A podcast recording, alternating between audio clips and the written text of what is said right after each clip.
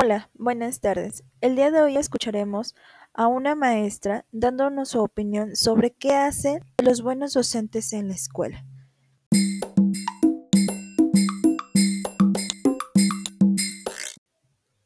Buenas tardes.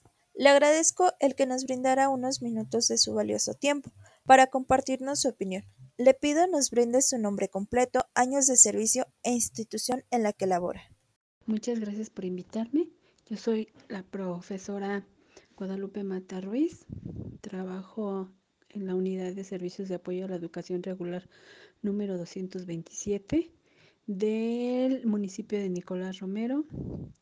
Tengo 18 años de servicio, 14 trabajando en CAM y 4 en USAER. Desde su perspectiva, como docente en educación especial, ¿qué hacen los buenos profesores en la escuela? Pues de acuerdo a mi labor, un buen profesor es aquel el que toma como punto central su, al alumno, en el cual va a generar un ambiente sano para la convivencia y el trabajo. También el que se dirige con respeto y motiva a sus alumnos a aprender y a ser mejor cada día como seres humanos. Considera las características de los alumnos para plantear pues actividades de aprendizaje y convivencia, haciendo ajustes este, razonables si es que lo requieren.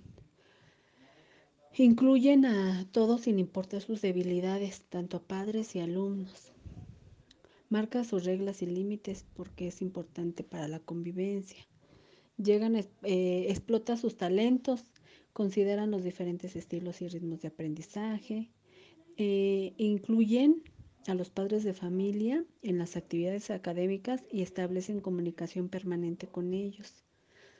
Eh, diversifican también las actividades y materiales didácticos que se interesan o se involucran. Y si requieren de alguna situación específica, atienden, atienden a sus alumnos o a los padres de familia de la manera más adecuada para poder resolver una situación o un problema. Yo creo que eso es ser un buen profesor, además de que también me falta un detalle, este actualizarse y capacitarse constantemente en todas las áreas.